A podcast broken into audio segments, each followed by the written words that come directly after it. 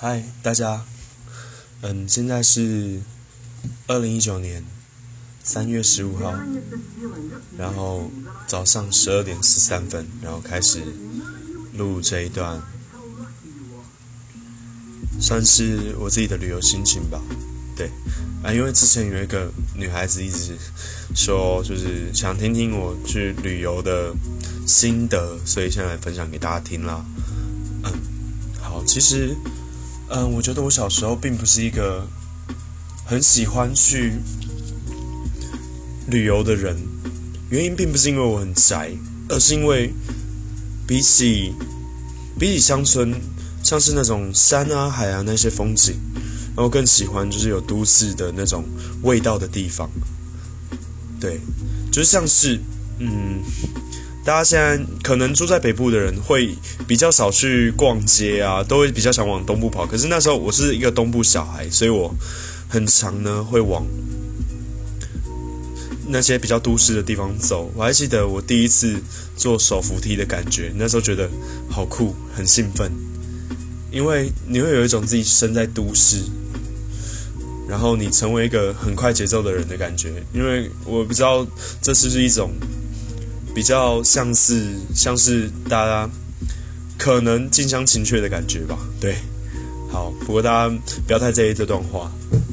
那我开始呢喜欢旅游，就是去看看山啊，看看海，是我大二的时候。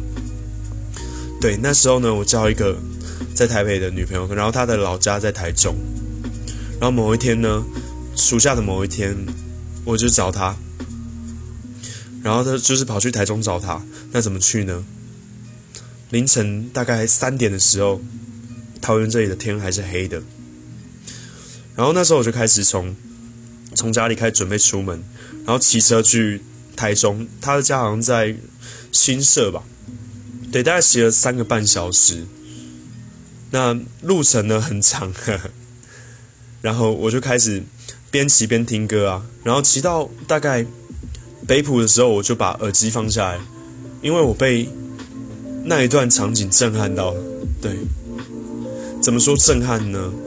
因为我其实从来没有去注意过汽车的风景，很少。那当时是清晨，大概骑一个小时，大概四点半。嗯，因为那时候是夏天，所以太阳比较早起来。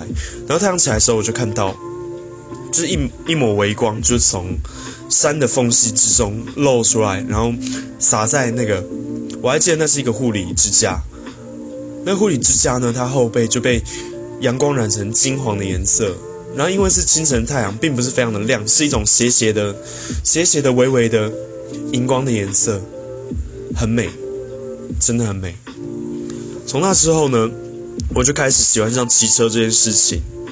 那我今天会跟大家介绍一下我去两个地方的心情。那有些人可能会听过我讲这些事情，所以请大家多多忍耐一下。那我先讲，先讲海好了。嗯，我喜欢冲浪。我在我的蛮多的个人介绍里面都会写说我是一个很喜欢冲浪的人，但其实我并不是真的很享受冲浪，就是站在浪板上啊，跟着浪一起到一起到岸边这件事情。嗯，我反而比较喜欢。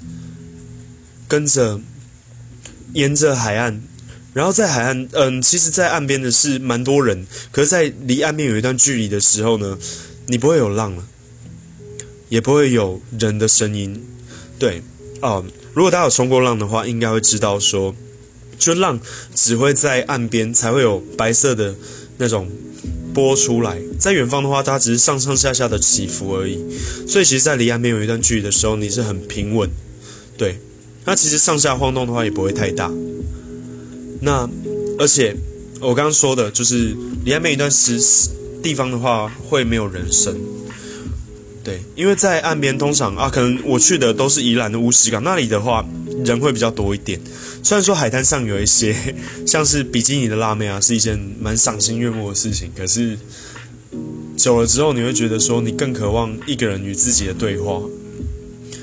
对，啊，听起来很 gay 白，可是我觉得与自己的对话是一件蛮重要的事情。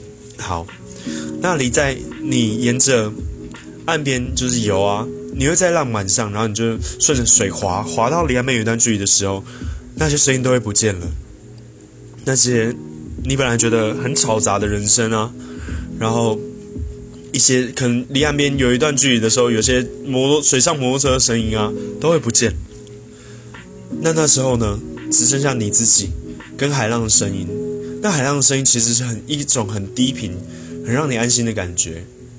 哦，在那一瞬间，你你会感觉到，就是海岸海真的是孕育出生命的摇篮。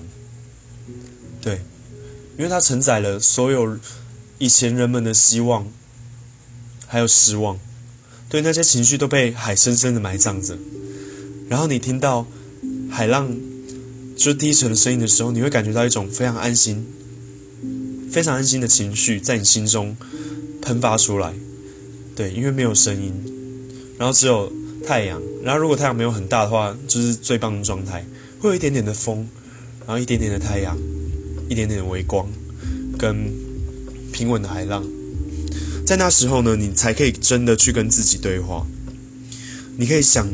你之前从来没有想过的更深层次的问题，因为平常我们会想说工作啊、亲友啊、朋友啊，然后在海上的时候，你会问一些你平常不会知道的问题，像是你是谁，你从哪里来，你要到哪里去，这种这种问题，在那时候呢，你会进入一种很玄妙的状态。那我很喜欢那种状态。那如果大家有机会去冲浪的话，你们也可以去体验看看。好，那接下来我就要讲山。好，今天我就举一个我去过比较有代表性的山吧，也不算是攀登山啦，是机车还可以到的地方。那那个地方呢，叫做司马库斯。嗯，它在新竹北埔一个很深山的地方。那有多深山呢？嗯，我有一个学长，然后我跟他非常要好。那他的家，他的老家在北埔，然后他在北埔是有一栋房子的。那北埔其实距离。距离就是司马库斯那个地方，并没有到非常的远，就是比起我现在在桃园是近很多的。那可是就算是已经近很多了，我还是骑了四个小时才到，然后来回花了八个小时。对，但是那个地方呢，叫做上帝的部落，我觉得并不是浪得虚名啊。因为它很高，我忘记它海拔多少了，可是它路非常的崎岖。那其实骑到。一半的时候，你就开始觉得累了呵呵，然后后面那一段其实你要靠意志力撑完。对，当你到那个崎岖的山路的时候呢，你会觉得说怎么那么斜啊？可是其实那都是一种感觉，像是你给自己的心理的制约压力。呵 真的登上去之后，你会有一种很自豪的感觉，你会觉得说，其实这世界上好像没有那么多事情是你完全没有办法克服的。虽然我们那时候两个人一起骑车，然后。上学的时候，机车扭力还不够，然后大家还推车上去，超白痴。好，然后那里呢有一处像是断崖的地方，你在那里你可以看到整个群山环绕的感觉。那群山环绕你会觉得也是宁静吧？可是我觉得比起海洋，它更多了一些生动的部分。嗯，因为其实我们的以前来的地方不只是海，还有山。对，从人类第一次开始学会用火之后呢？我们就远离了原始人这个称号，可是我们依然离不开就是山林对我们的馈赠，像是种稻啊，呃，种稻不是在山林，茶树，然后野猎，那些都是由山这个人类的母亲，第二对，第一是海，对，母亲它给人类的馈赠，对，好，于是呢，我们就离开了山，可是偶尔再回去的时候，你还是会感觉到。非常的震撼，而且非常的温暖。好，不过我今天主要不是要谈我在司马库的事，而是我们在去那路上回来之后呢，我们在路上看到一台车翻过去，因为那时候我其实蛮想睡，超累，因为我们其实有点晚出门，我们大概九点才出门，然后到大概下午两点多才到。那两点多到的时候呢，其实走路的时间只剩下两个半小时，那相对来说是非常不够的。所以说我们其实就草草去了一下子。所以我最有印象的，其实不是司马库斯那个地方，而是去上去的路上。除了骑车之外呢，我其实在骑下来的时候，我蛮累的。然后其实一边打瞌睡一边骑，大家大家不要学。好，那骑到一半也没有骑到一半，大概骑了二十分钟吧，就大概出了山比较陡峭的那一部分，我们开始到平地了。那我就看到一台修旅车，然后停在路边，也不是算停在路边啊，是倒在路边。我为什么说倒呢？是因为它四台车四脚朝天，就四个轮朝天，然后翻在那边。那一瞬间，我其实马上就吓醒了。对，然后有一个一对父子就在那边打电话，然后其实我那时候有想说要下来帮他们，可是我后来想说，我好像也没有办法帮什么，所以就骑过去了。然后现在有点后悔，不过希望他们就是可以顺利的回家了。好，那我接下来讲一个我对那里印象最深的地方是骑在路上的拌臭豆腐店。好，那一开始经过就去程的时候，我们其实也有经过。那那时候我觉得就是一定是在路上啊，山上那种宰观光客的店，然后可能很贵啊，又很难吃，所以我们只有停在旁边，在那里的瞭望台看风景。那回程的时候啊，因为已经濒临晚上，那路程其实变得又冷，然后又饿了，而且很黑。然后在那一段时间呢，我们就到那里，决定把那里停下来休息一下。然后大家口袋里刚好有一点点钱。就一人买了一份，然后那里招呼的姑娘是一个年年呃一个小小的原住民妹妹，然后蛮可爱的，对，然后很亲切的跟我们说，就是欢迎我们，就是常常来玩。虽然那是我最后一次去，可是我还记到现在，而且那碗臭豆腐真的超好吃，超级好吃，那是我那个那段旅程亮点吧，最最大的亮点就是。在寒风中的臭豆腐，好，我觉得那个也可以算是一种疗愈性美食。